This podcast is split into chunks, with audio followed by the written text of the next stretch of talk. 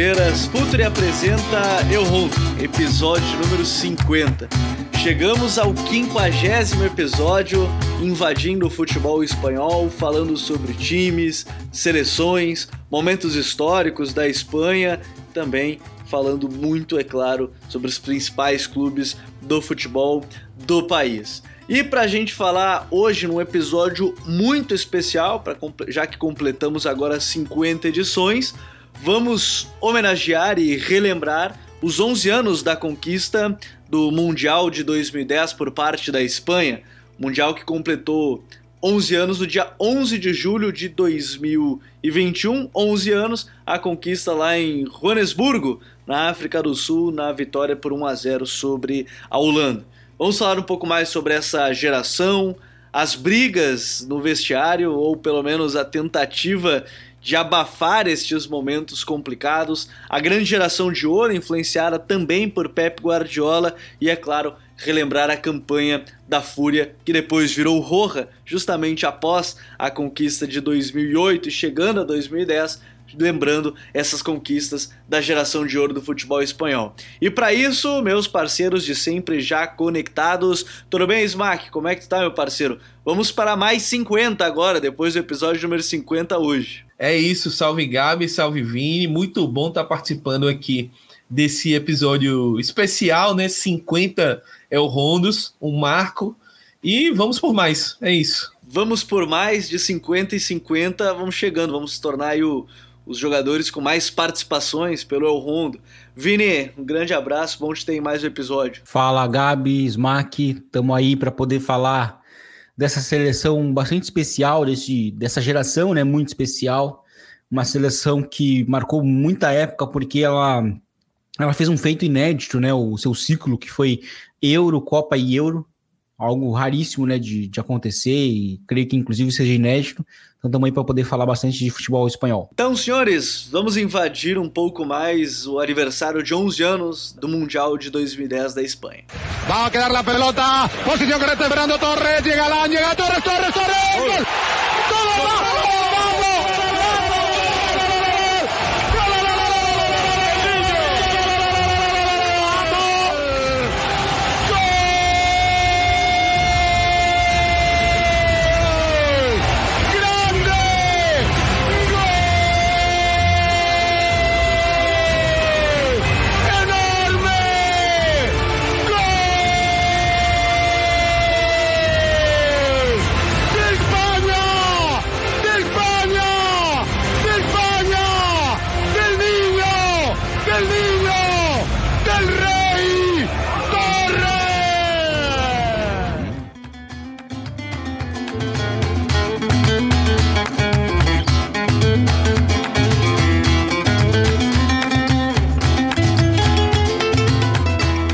gente começa o episódio de hoje relembrando, e bem como o Vini trouxe, é uma seleção que conquistou a Euro de 2008, a Copa do Mundo de 2010 e depois a Euro em 2012.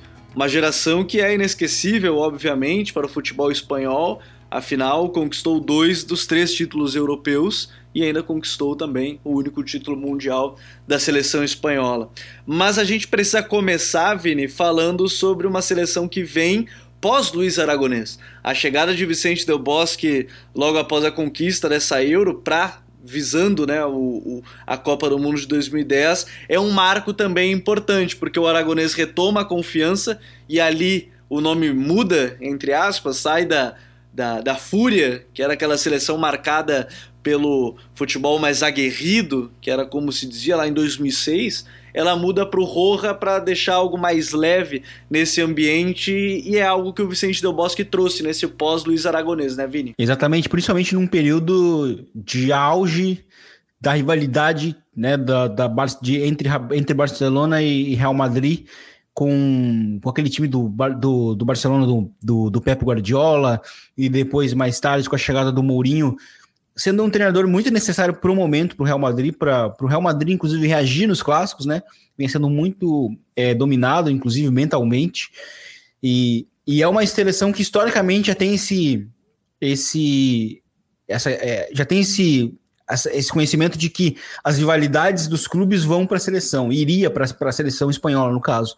E, e aqui, é, naquele momento, acontece na, justamente o ápice né, disso, que, é, que são, primeiro, diversos clássicos que acontecem depois, né, nos anos seguintes, mas é, é, já é um ambiente que estava muito tumultuado por Real e Barça num time titular, né? Os times bases ele eram basicamente a combinação dos dois times, né? E chega Luiz, o, chega inclusive o Vicente Del Bosque, Vicente Del Bosque, que para mim ele é o melhor nome pro melhor momento, porque ele é um cara que já, te, já inclusive teve que lidar com, com situações mais complicadas de vestiário é, quando treinava o Real Madrid dos Galácticos, né, no início do, dos anos 2000, então acho que ele era um cara muito preparado por isso, ele era muito conhecido por ter o, o elenco é, às suas mãos, né, no Real, e mesmo quando foi demitido, na época já, já se falava que era uma, uma atitude injusta, né, feita por, pelo Florentino naquela época. Então o, o Vicente, o Vicente Del Bosque, ele é justamente essa tranquilidade, né? Se, se a gente falava isso, inclusive no, no episódio do, do Carlo, do Carlo Ancelotti, eu acho que o mesmo a gente pode aplicar aqui para o Vicente Del Bosque, justamente pela capacidade que ele tem, não, não, não tática sobre, é, em, primeiro, em primeiro lugar, mas é, em como li, lidar bem com pessoas, né, em como conseguir fazer com que aquele elenco né, se mantivesse é, é positivo, saudável em termos de relações, para que, que a seleção espanhola para que a seleção espanhola chegasse na Copa do Mundo. Ela chegou como favorita, inclusive uma das favoritas pelo, pelo grandíssimo momento do estilo praticado já no, no, mundo, que já era um estilo meio que tentado copiado por diversos outros clubes, é, mas também é, por nomes individuais, né, tanto por Barça e Real. E, então era uma seleção que já, tem, já tinha esse histórico de fracassar quando era, quando era favorita e quando jogava muito bem, né? A, a Fúria, na época da Fúria, a Espanha era uma seleção que jogava bem e era eliminada, né? É, tinha, tinha, aquela frase né, feita que é jogava como nunca e perdia é, como sempre, né? A Espanha. E, e, e, nessa Copa do Mundo é curioso porque a Espanha ela foi muito criticada ao longo de toda a Copa. Porque pelo estilo ser muito chato, que era só tocava bola, que não, que não tinha gol, né? A não ser o, o, o Davi Villa. Então, mas é, é uma seleção muito especial por, esse, por, por, por, isso tudo, mas eu acho que ela é tão especial também por causa do, do Vicente Del Bosque, por ter realmente conseguido criar um, um, ambiente muito positivo né, no vestiário. E é legal também nesse ponto, Smack, que ele cria um ambiente positivo e mais leve depois de um título, né? A, a leveza que tem a, a, Espanha com a chegada do Del Bosque também é por conta de uma conquista que veio é, em 2008 na Euro. Com certeza, eu acho que a chegada do Del Bosque ela é pontual assim, né? Não que o Aragonês não fosse um grande técnico, é um cara que tem os seus méritos, tem a história dele no futebol espanhol e foi importantíssimo na construção do time.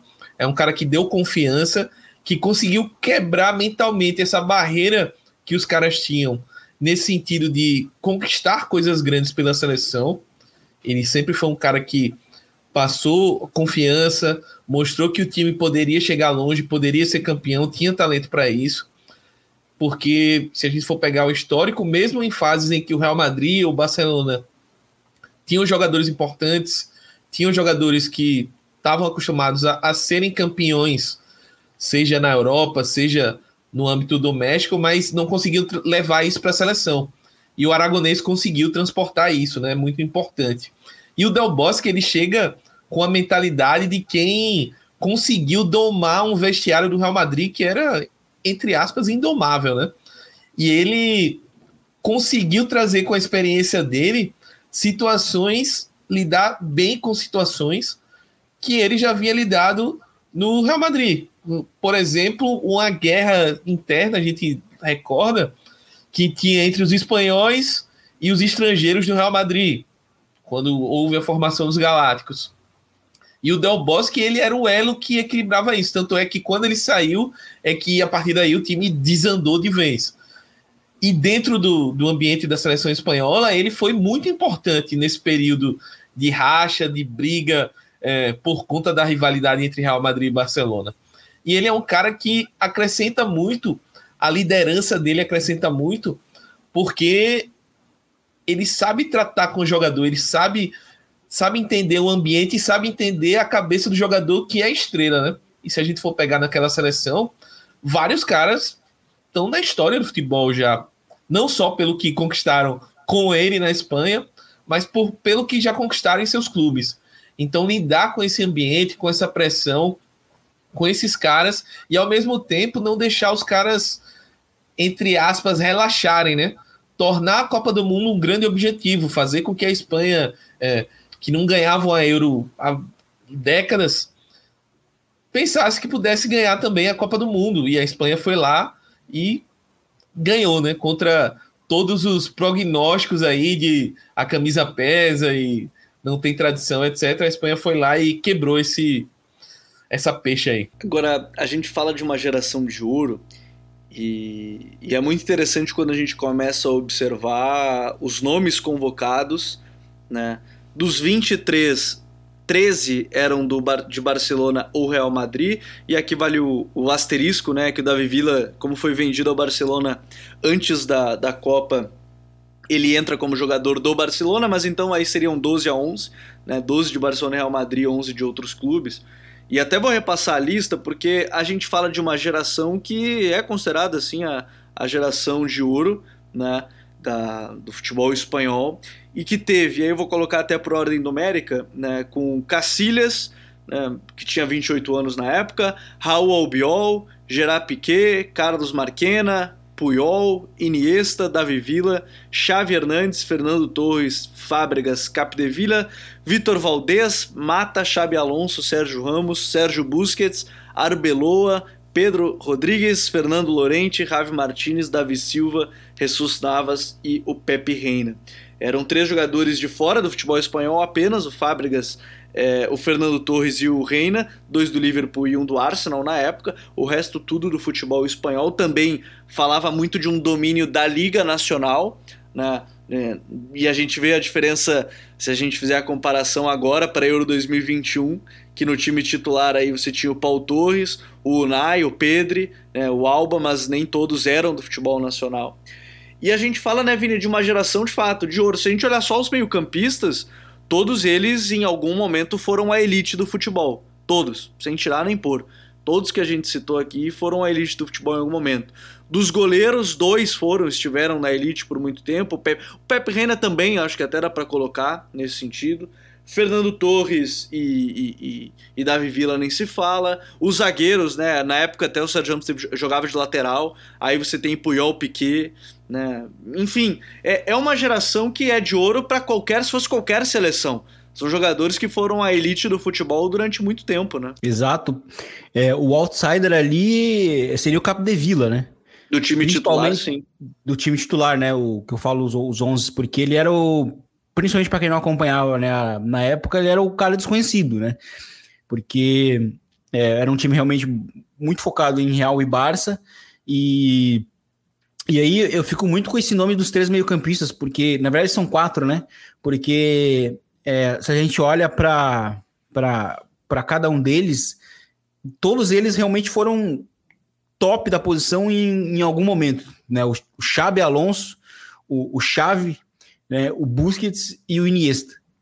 Né? Fora que, assim, se a gente olha para eles, para a característica deles, todos eles têm aquela, aquela característica que a gente fala muito aqui, que é aquela característica, característica do clutch. Né? Principalmente o Iniesta, porque o Iniesta ele até não começa bem a Copa do Mundo, a gente estava conversando aqui até uh, antes do programa começar, mas ele vai crescendo ao longo da competição.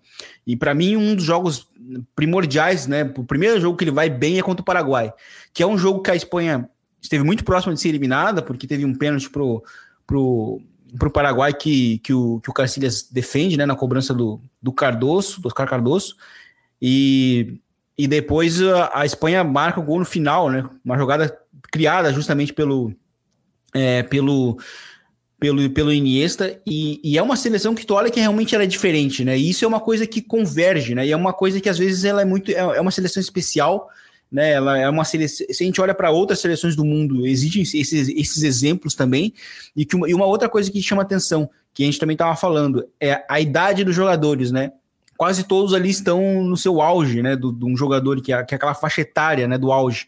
Então a gente está falando de jogadores que são especiais, foram é, são clutches, né? São decisivos, são jogadores que foram tops da posição, o que isso às vezes não quer, não quer dizer a mesma coisa, né? Um jogador ser top da posição e não ser decisivo. Isso é uma coisa que é necessário pontuar também, e que todos eles ali chegam numa, num, num auge, num auge é, no auge em termos etários para um, um, um atleta, né? Então, isso é uma coisa que muitas vezes ela é o acaso, né? Ela é a sorte, é a janela que se abre, né? E a Espanha aproveitou. E, e, e isso só foi muito facilitado justamente pelo título de 2008 que é um título que tira muito peso das costas, né? Seleções que não vencem por muito tempo, até mesmo times, quando eles até eles ganharem aquele primeiro título, é sempre um peso. A gente tem vários exemplos. Para ficar aqui na Espanha, o próprio Real Madrid com a La sétima, né? Ficou 32 anos sem ganhar a Champions League. Os outros anos foi mais fácil, né? Tanto que os outros, os outros três títulos seguidos se, eh, se, se, na sequência são meio próximos, assim, em termos de, de anos. O próprio, a própria La décima também. É, né? Então, acho que é, o próprio Barcelona também ficou um período sem vencer por um bom tempo. Aí, quando começou a vencer nos anos 2000, foi um time que, é, ano sim, é, ou ano também ele está sempre ganhando ali a, a La Liga. Então acho que a, a Copa do Mundo de dois, a Copa do Mundo de 2010 foi muito facilitada por esse título, né, o embalo, né, e, e, e, foi uma seleção que inclusive conseguiu tirar esse, essa dúvida, né, porque a troca de treinador poderia representar uma, uma certa dúvida, pô, mas mudou o treinador justamente no, no, no, meio espaço, né, e, e não, o Vicente Del Bosque, ele é justamente, por isso que eu repito, ele é justamente um cara especial para pegar projetos que estão muito bem em andamento, porque ele consegue, inclusive, é, dar esse plus a mais justamente pela relação que ele, que ele, que ele, que ele, que ele consegue fortalecer. Então, se a gente olha para a seleção em termos táticos, em, termos técnicos em termos de relações é, interpessoais, ela é uma seleção realmente bem, bem especial. É uma seleção especial, Smack, e, e eu acho que a gente tem que falar dessa questão da, da influência também do Guardiola nessa geração, porque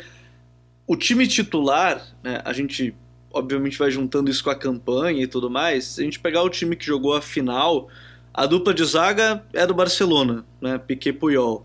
Aí você tem Busquets, Xavi Iniesta, o Iniesta numa posição um pouco diferente, né? Naquele momento na esquerda, né? Mas Busquets e Xavi. Aí você tem o Davi Villa, que chegaria depois, mas faria parte, né? Desse, desse grande momento. O Pedro, o Pedro chega na Copa sem nenhum jogo como é, nenhum jogo pela seleção da Espanha, mas o momento dele acabou o convocando.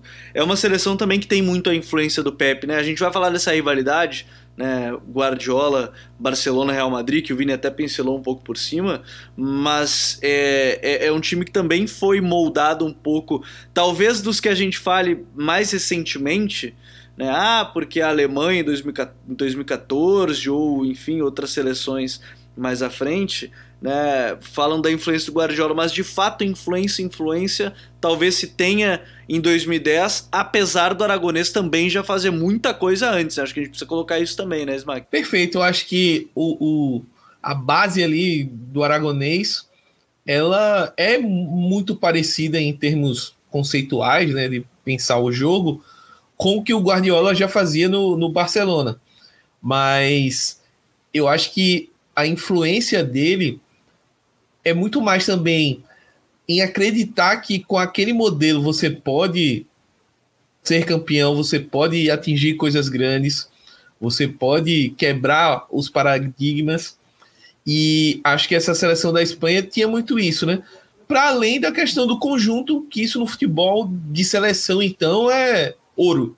Você, num, num contexto que você não tem tempo para treinar, você reúne na data FIFA faz dois treininhos só para soltar a musculatura e vai jogar. É, num contexto desse, você tem uma espinha dorsal, você ter jogadores que já se conhecem, que jogam juntos, que têm repetições diárias de movimentos, de treinos, de jogadas, uh, tudo isso é, é uma vantagem e que a Espanha soube se aproveitar dessa vantagem.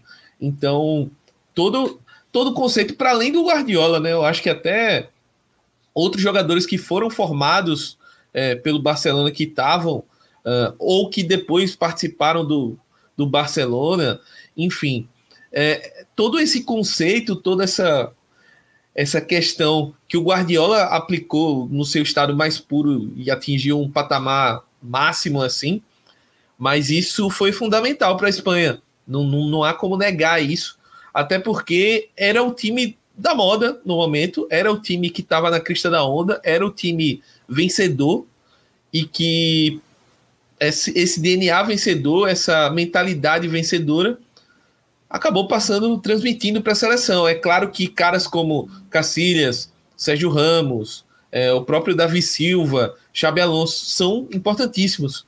Não, não há como tirar isso.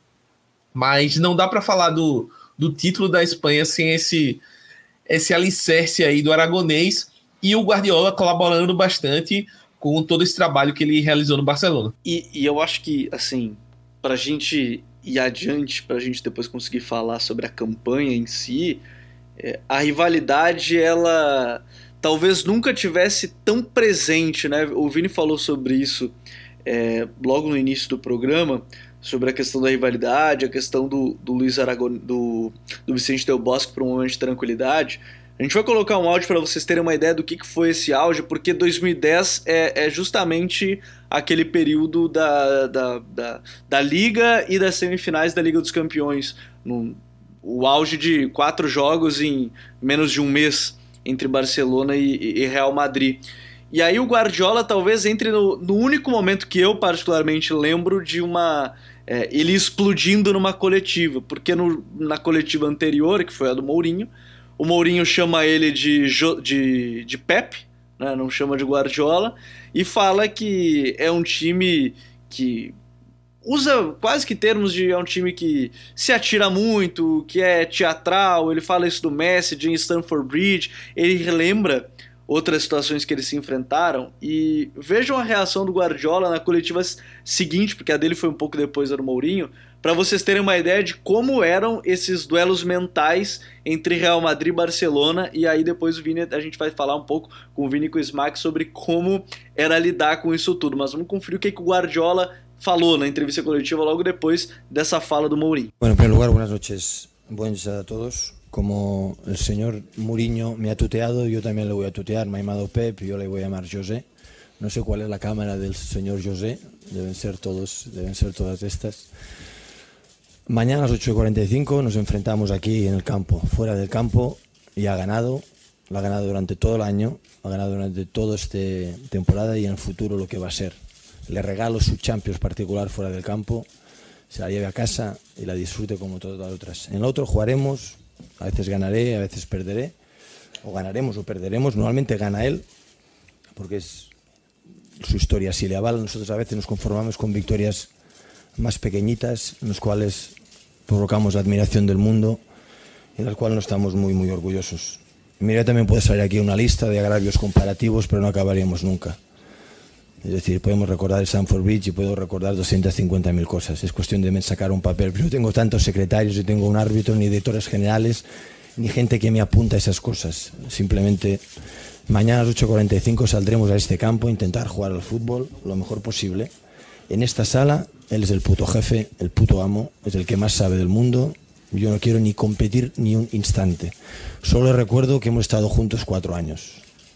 Él me conoce y yo le conozco. Y con eso me queda. Si luego él se quiere quedar por las declaraciones de la final de Copa del Rey con los amigos de la prensa escrita y la prensa que ahí está, de los amigos del presidente don Florentino Pérez y que hacen más caso a ellos que la amistad, no amistad, la relación que tuvimos, pues puede hacerla perfeitamente. Então a gente tem um Guardiola, resumindo, falando que ali dentro da sala de imprensa ele é o chefe, é ele quem manda, é ele quem já ganhou nesse, nesse duelo e que eles não têm uma relação de amizade mais, é uma relação de se conhecerem.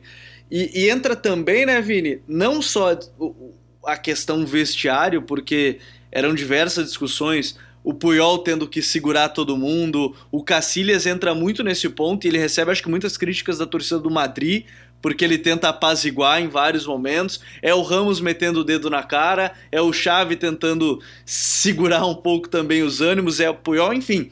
É, não só isso, não bastasse o Guardiola fala da, da questão da imprensa, né? a questão da imprensa do Florentino é uma bomba relógio que, que a gente pode definir que chega o, o Vicente Del Bosque. Ele tem uma bomba relógio nas suas mãos, que é esse elenco, apesar de ser a melhor geração da história do futebol espanhol, é um elenco para lá de, de complicado pelo ânimo que está no duelo dos clubes, né? Sim. É, historicamente a seleção espanhola teve esse problema e, e esse ano já é o início, né, do, do que seria o, o auge, porque eu acho que o, o auge é, é justamente depois da Copa, porque, mas ainda assim, a, a Espanha consegue ganhar uma Eurocopa, como a gente viu né, em 2012, e porque é, na Copa de 2010, é, a, o final da temporada era, a, em termos europeus, é a final do, é, a, é a temporada 2009 e 2010. Né? Então é o primeiro ano já da, do Real Madrid dos Galácticos né, na, na segunda era. Então era um ano em que o Real Madrid claramente foi é, novamente, né? Claramente foi superado pelo, pelo Barcelona, novamente caiu nas oitavas pela Champions. É, é era, uma, era um time que não tinha muita reação no, nos jogos diretos contra, contra o Barcelona. E, e, e a resposta do Real Madrid para os anos seguintes é justamente o Mourinho tentando realmente inflar o, o, o vestiário. E a questão do, do, do Cacilhas é, é, é, complicada porque assim ele tinha um papel de capitão, né? Então ele era o capitão do time e o capitão do time não pode pilhar também, né? É justamente então acho que acho que diz muito muito bem, muito sobre a, boa figura como capitão que, que teve, né? O, o Cacilhas nesse período, porque ele ele foi um cara que é, a gente sabe que mais para frente ele começa a perder a, a, a, titularidade, né? Como, como um cara incontestável, até mesmo como ídolo, mas ele sempre foi um cara muito correto como um capitão em si, né? Ele sempre foi bem elogiado por, por esse por nesse sentido.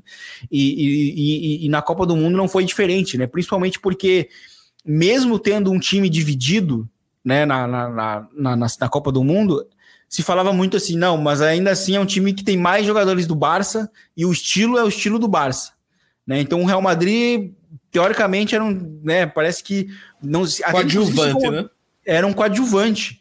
Exatamente, porque né, pro, leigo, né, a seleção espanhola era, era, era o Barcelona sem o Messi. Tanto que se falava, ah, não faz gol porque não tem o Messi, né? Era, era bem isso que se falava, se falava, falava na, na, na, época. Era um comentário geral que se falava. Então, isso aí incomodava muito é, o próprio Florentino, tanto que depois a gente começa a ver que o Real Madrid foca muito nas contratações em espanhóis né, para ter espanhóis na seleção, né, ter representantes na seleção. E, mas, enfim, é, como o próprio Smack falou numa, numa, num determinado momento, é, 2010, né, o, in, o início dessa década, é, já é já é um, é um é, é meio que, que neste momento, nesse, nesse momento da, da, da, década, é esse estilo, né? O jogo de posição, o jogo de mais troca de passes, o jogo que o Barcelona é, uh, executava, ele era o, o, o, jogo da, da moda, era um jogo que todo time, inclusive, copiava. Muitas vezes, até mesmo sem ter as bases necessárias para poder jogar daquele jeito. Muito time no Brasil fez isso, muito time na Europa também fez isso, né? Na Inglaterra, na, na própria Espanha também tentaram copiar é, depois nos outros clubes espanhóis. E então acho que isso aí também incomodava os outros a torcida do Real Madrid e alguns jogadores. Então acho que o papel do Vicente Del Bosque aí, para mim, ele é, um, é, é chave para não deixar que isso é, que, que, a briga de egos ela apareça no campo. E, e, e a gente olha, ela não, não teve isso, né? Ela era realmente. A seleção espanhola ela, ela tinha, um, ela tinha uma, uma alma que eu gosto de citar, e que a seleção alemã também te, tinha, que era a, uma alma de clube, né? E quando a seleção alcança isso, geralmente é uma seleção que vai longe, que é uma seleção que ganha títulos. Foi o caso dessa Espanha. Mas isso só aconteceu novamente porque Vicente Del Bosque foi chave nessa contenção de egos, justamente no, no início do que seria o auge né, da rivalidade Barça Real. E a gente tem, é, eu acho que esse, essa rivalidade ela demonstra muito o nível técnico que vivia o futebol espanhol né, mas também esse nível, enfim, de, de tensão. É, é, é, tudo muito junto, assim, é o nível de tensão pelos jogos, mas é o nível técnico explodindo lá em cima, porque todos, todos queriam estar tá ali, a audiência nem se fala, né? Aquele momento acho que todo mundo só, só tinha olhos para o futebol espanhol. Ali pegou ainda mais o, o Liga das Estrelas, né? Aquela, o nomezinho. E eu acho, eu acho que, que isso daí é uma coisa que, quando a gente vai falar, agora a gente vai falar na campanha da Copa, foi um teste no início da Copa do Mundo para essa seleção, que ela não começa vencendo. E aí o Marca, o, né, o Mundo, por todos eles já ali inclusive começaram a criar esses pontos, né, para uma seleção muito badalada, uma seleção que, né, obviamente vai vai ter esse esse contra, né? E eu acho que tem um teste ali que para mim já já é a chave, né, que o time consegue superar de que a gente está falando aqui de uma seleção que é diferente, que vai realmente afastar de vez né, aquele fantasma da fúria. Né? É, e aí vem o, o apelido de Roja. Mas já que o Vini falou, o, o Smack, sobre questão de Copa do Mundo, como foi a campanha, é isso que a gente vai falar daqui a pouquinho, mas depois do intervalo que a gente faz aqui rapidinho, né, para a gente dar aquela tomada na água e aí a gente já volta para trazer mais destaques aqui sobre os 11 anos do título da Copa do Mundo de 2010 da Espanha. Fala, futeboleiros, tudo bem? Eu espero que vocês estejam gostando do episódio de hoje. Mas antes de seguirmos com esse bate-papo, eu quero fazer um convite para vocês. Se você quiser receber conteúdo exclusivo no site, ter acesso às matérias fechadas, vai lá na aba Club faça parte do Futuri Club por apenas 12 reais mensais ou até mesmo em planos semestrais com desconto ou até mesmo anuais. Você ainda vai ter direito a desconto nos cursos do Futuro. Então, fique ligado. Além disso, eu quero lembrar para vocês que esse episódio também tem o apoio do Futuri Pro, o departamento de análise e mercado do Futuri. Seu time gasta menos dinheiro e ganha mais jogos. Para mais informações, mande um e-mail para comercial@futre.com.br. Então, Smack, a gente chega na Copa do Mundo. E na Copa do Mundo a estreia é contra a Suíça. O grupo da Espanha tinha, além é, da Suíça, tinha a seleção chilena e a seleção de Honduras. Uma fase de grupos que tem a derrota para a Suíça, vitória por 2 a 0 sobre Honduras e um 2 a 1 sobre a seleção chilena. É, a derrota, bem como o Vini trouxe, ela já traz aquele pé atrás. Já traz aquele pé atrás, é ótimo. Mas ela, ela, ela chega com algumas sensações, por exemplo.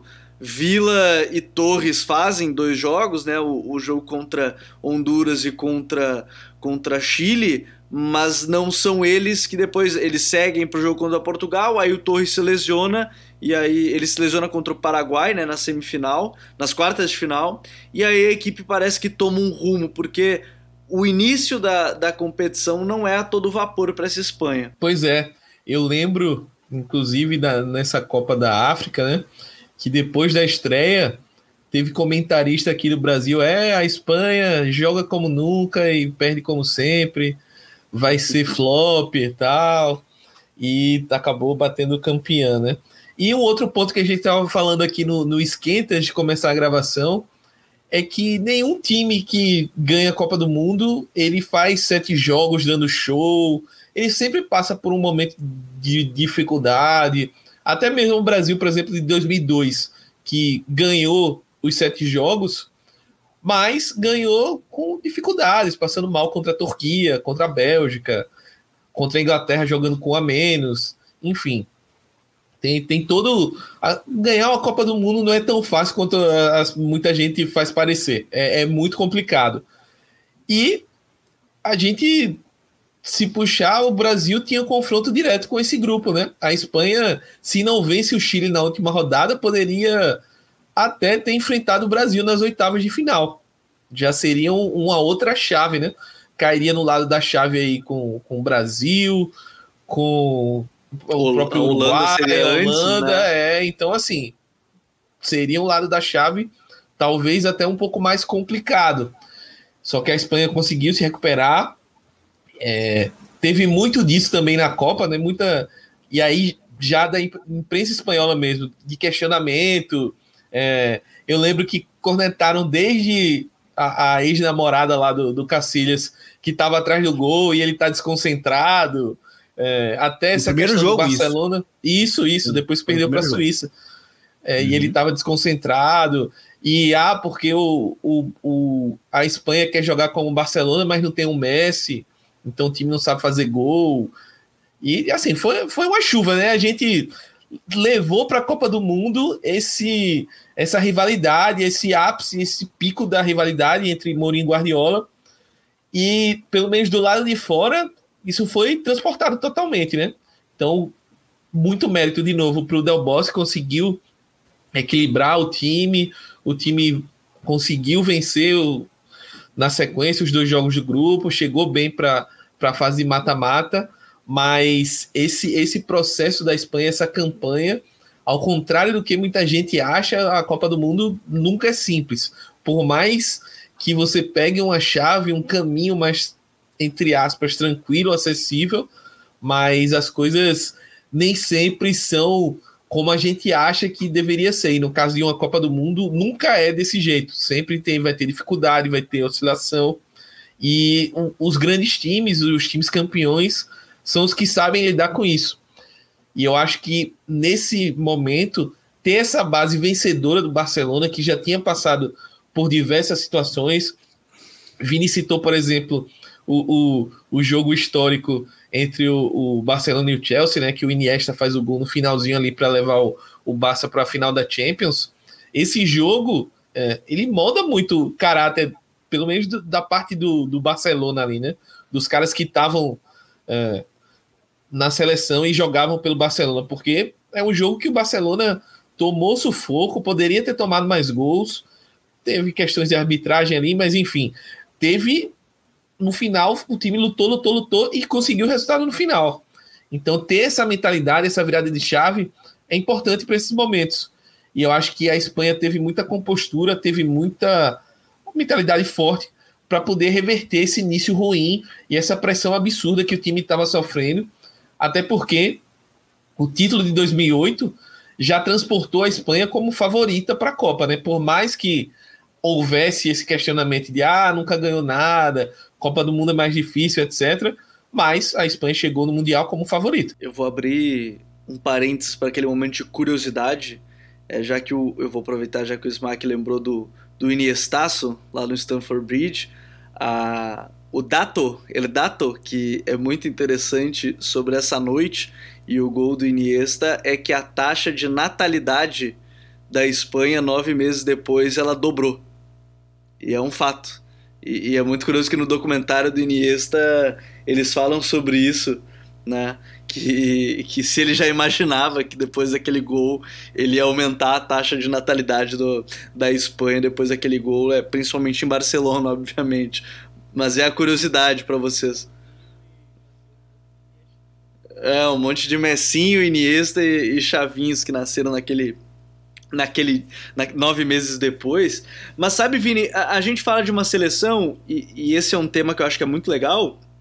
Que o Del Bosque, a gente tem que citar ele porque a gente falou de, dele gerir o grupo, mas também de conseguir colocar as peças todas as peças é, de qualidade acima, acima da média de elite de futebol, ele conseguiu colocar todas como titular e fazer o time render. Mesmo que fosse naquela chamada posse de bola defensiva, que ele já falou sobre isso, era uma posse de bola defensiva, mas ele conseguiu fazer um time muito coeso, pegou os principais talentos, uniu eles e conseguiu fazer um time que funcionasse. Essa é uma discussão que a gente teve né, com outras seleções mais recentes, do, do treinador não conseguiu unir todos esses talentos, né, independente do modelo, enfim, mas não conseguiu unir esses talentos. O Del Bosque foi um cara que conseguiu unir esses talentos, enfim, o título veio muito também por isso, né? Exato, ele conseguiu reunir todos esses talentos e ele também tinha muito talento que poderia decidir vindo do banco. Né? Então, assim, ele tinha jogadores inexperientes para a seleção, como o caso do Pedro, que foi importante em determinado momento da, da, da, da campanha, principalmente o jogo contra a Alemanha, é, na semifinal. E a Alemanha era a seleção que melhor tinha jogado naquela, naquela Copa. Né? A Alemanha do Low é, vinha jogando demais. Era uma Alemanha até bem diferente, de muito contra-ataque. Que inclusive é e... é melhor do que a Alemanha de 2014, né? Mas fica o registro aí.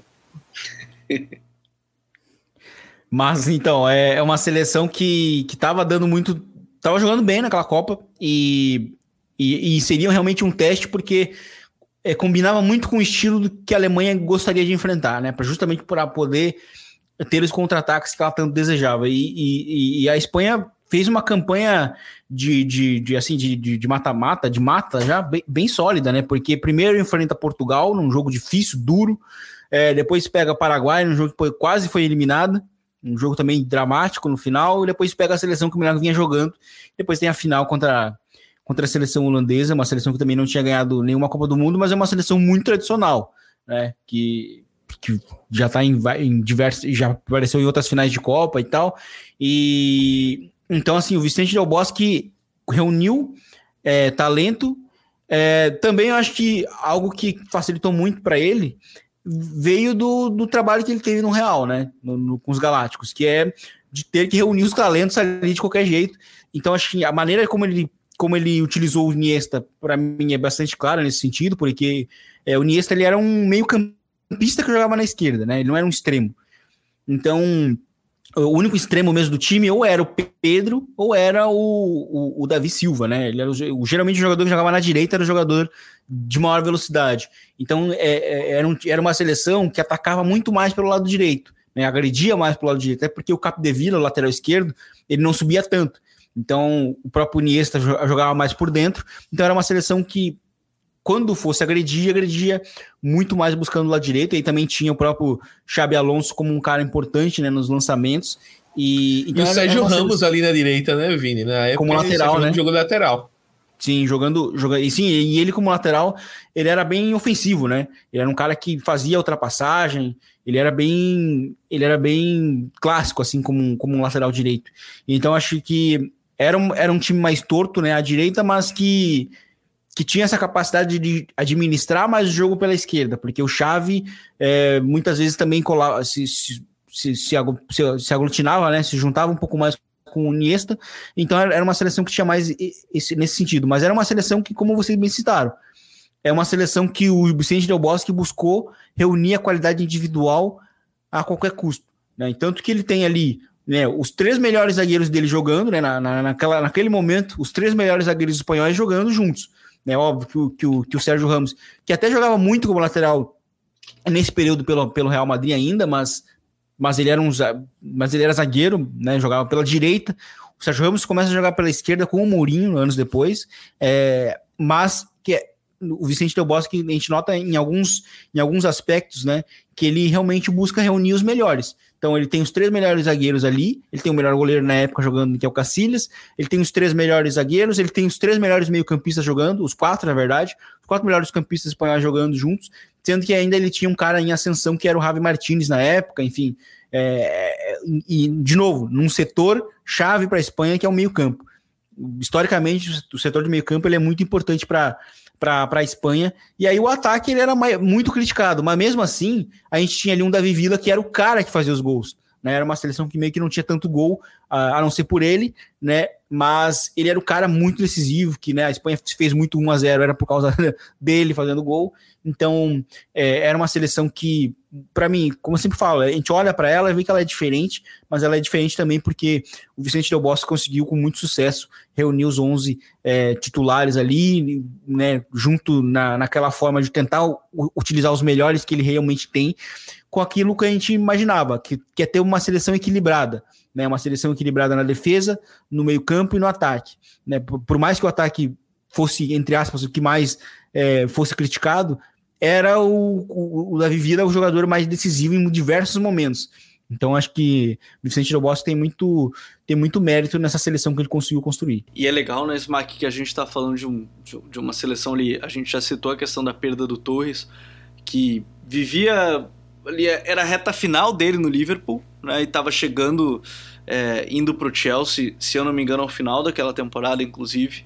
E, e aí ele já convive com alguns pequenos problemas físicos, ele tem a lesão na, nas quartas e ele volta na final, se lesiona. Mas é legal também porque a gente olha, é um banco de reservas também que era forte, né? Você tinha Del Bosque, podia contar com o Davi Silva, com, podia contar com o Fábregas, podia contar aí com, com outros jogadores importantes que viriam entrar, até o Juan Mata era um jogador que estava naquela seleção, né, apesar da reserva, o Lorente, enfim, é, era um grupo completo, né, que ele soube, ele soube aproveitar ao longo da, de todo o grupo e aí chegando é, no mata-mata e conseguindo conquistar o título. De novo, né, é, é, essa experiência que ele teve no Real Madrid é fundamental, né? Porque se a gente vai pegar o elenco da Espanha, que é muito cara que ficou de fora, que, chiaria, né? Em outros momentos. Uh, a gente tinha o Arbeloa, que vira e mexe era titular no Real Madrid, o próprio Mata, que estava jogando muito no Valência, o, o Fábregas, ele era o cara do Arsenal. Ele era o substituto do Vieira na época. Ele estava em extrema ascensão e era reserva. Então, e assim, o Fábregas e o Fábregas depois, né, Smack?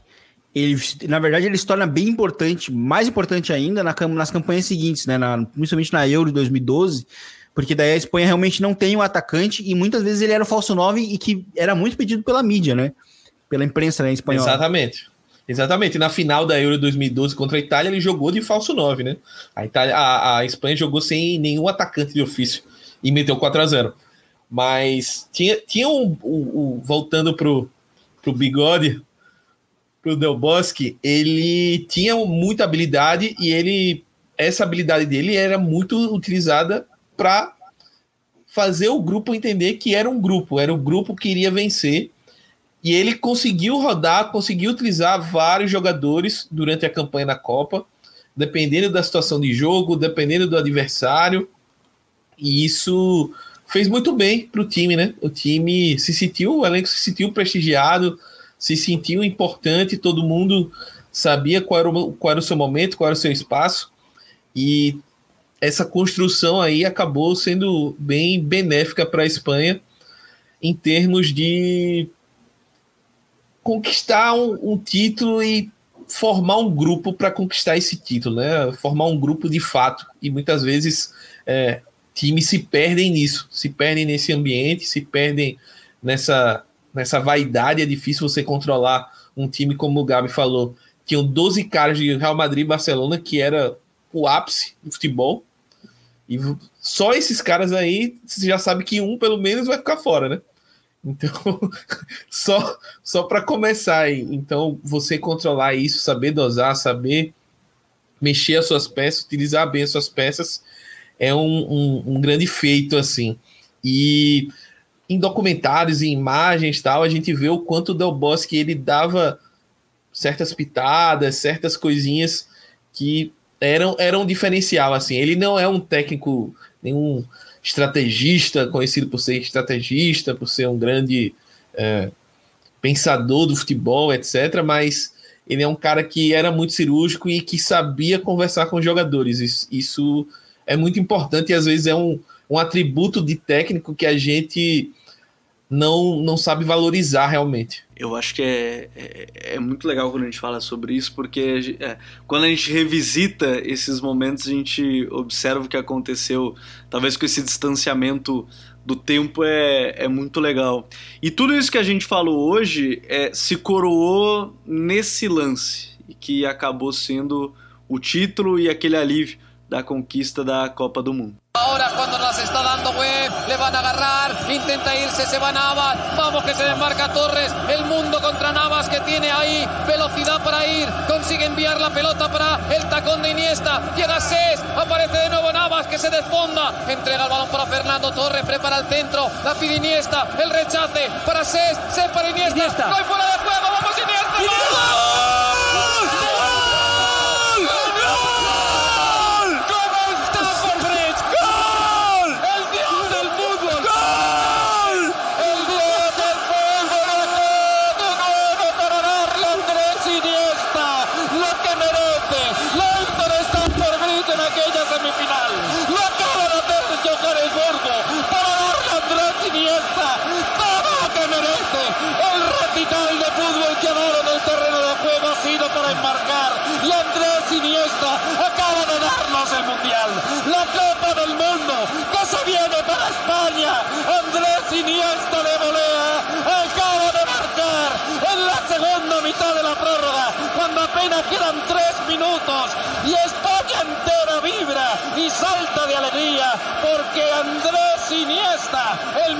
Del partido, el mejor del mundial, nos lleva la Copa casa. Eu tenho dois comentários para a gente fechando esse episódio, que é primeiro é, sobre o Iniesta e, e, ele comemora o gol levantando a camiseta para o Dani Jark, né, que foi companheiro dele nas seleções inferiores, havia falecido há alguns meses, jogador que estava no Espanhol, inclusive essa camisa, ela está no, no, no Museu do Espanhol, né, do, do Iniesta, eles estão reformando para fazer um, estavam reformando para para fazer ali um, um, pequeno espaço em homenagem ao Dani Jarque.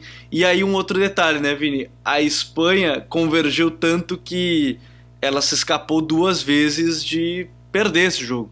Né? Por duas vezes ela teve mais próximo da derrota do que da vitória, né? Exato, com as defesas que o Cacilhas fez, né? Mano a mano com, com o Robin, né?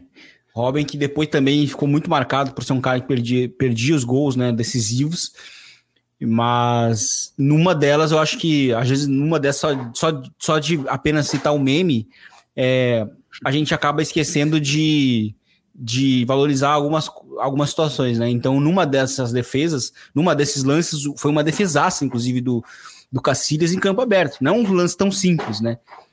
Então, acho que foi um momento realmente muito especial que, que a seleção viveu nessa, nessa final de 2010. Completando-se 11 anos, Smack, hoje a gente vê já um momento diferente da Espanha, mas aquele título ele coroou a geração, mesmo que depois ainda tenha conquistado mais um, né, que foi a Euro. Não, é como você falou, Gabi, é, aquilo ali foi o, o ápice, né, não só técnico e físico dos jogadores, como da, da história do futebol da Espanha, né?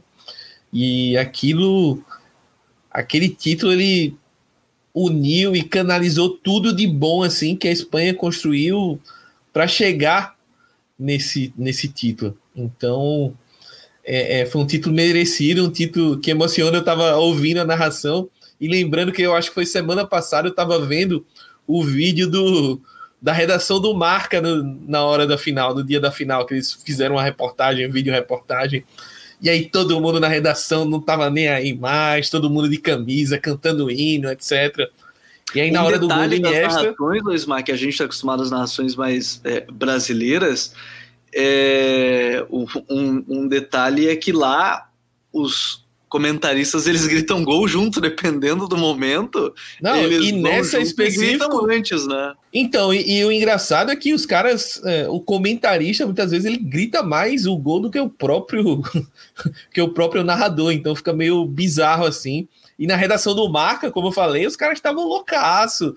É, na hora do gol do Iniesta, um pulando por cima do outro, comemorando, vibrando, chorando, desesperado assim. Então é algo que para eles, uma coisa que eu comentei também essa semana por conta da, da final da Copa América é às vezes a gente aqui no Brasil perde um pouco da noção do que o futebol significa para outros lugares que não tiveram o mesmo sucesso que o Brasil. Não tem o costume de estar tá disputando final, de estar tá brigando na cabeça sempre e tal. Então, para a Espanha, que nunca tinha passado nem perto de chegar numa final de Copa, aquilo ali foi um ápice, foi uma loucura, o, encontro de tudo. Tanto é que a gente comentou aqui durante o episódio, né? Para a Espanha chegar nesse nível é, de disputar uma final de Copa do Mundo, precisou reunir uma geração absurda, esses caras todos no auge técnico, físico, superando dificuldades de rivalidade para poder ser campeão. Então, esse título ele é muito marcante, assim, muito especial mesmo com todas as críticas ao futebol e ao desempenho da Espanha, mas eu acho que é, que é bem marcante, assim. E eu acho que é um título marcante que também é, marca esse episódio número 50 aqui do El Rondo, porque eu acho que vale a pena. Caiu por coincidência junto, né?